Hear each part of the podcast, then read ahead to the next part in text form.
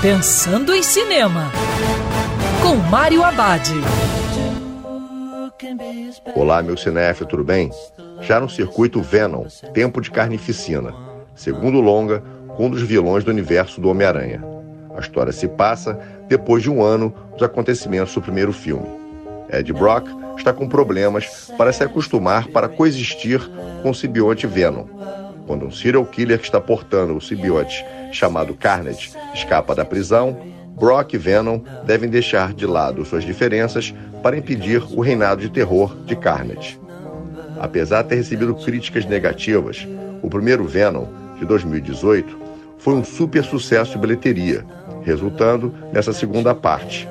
Como no primeiro filme, os realizadores investiram mais nos efeitos especiais do que na narrativa. Venom Tempo de Carnificina parece um Deadpool, mas com piadas menos engraçadas e serve só como passatempo. E lembrando, se os protocolos de segurança, que é sempre melhor ver cinema dentro do cinema.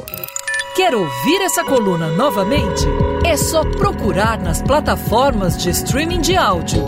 Conheça mais dos podcasts da Band News FM Rio.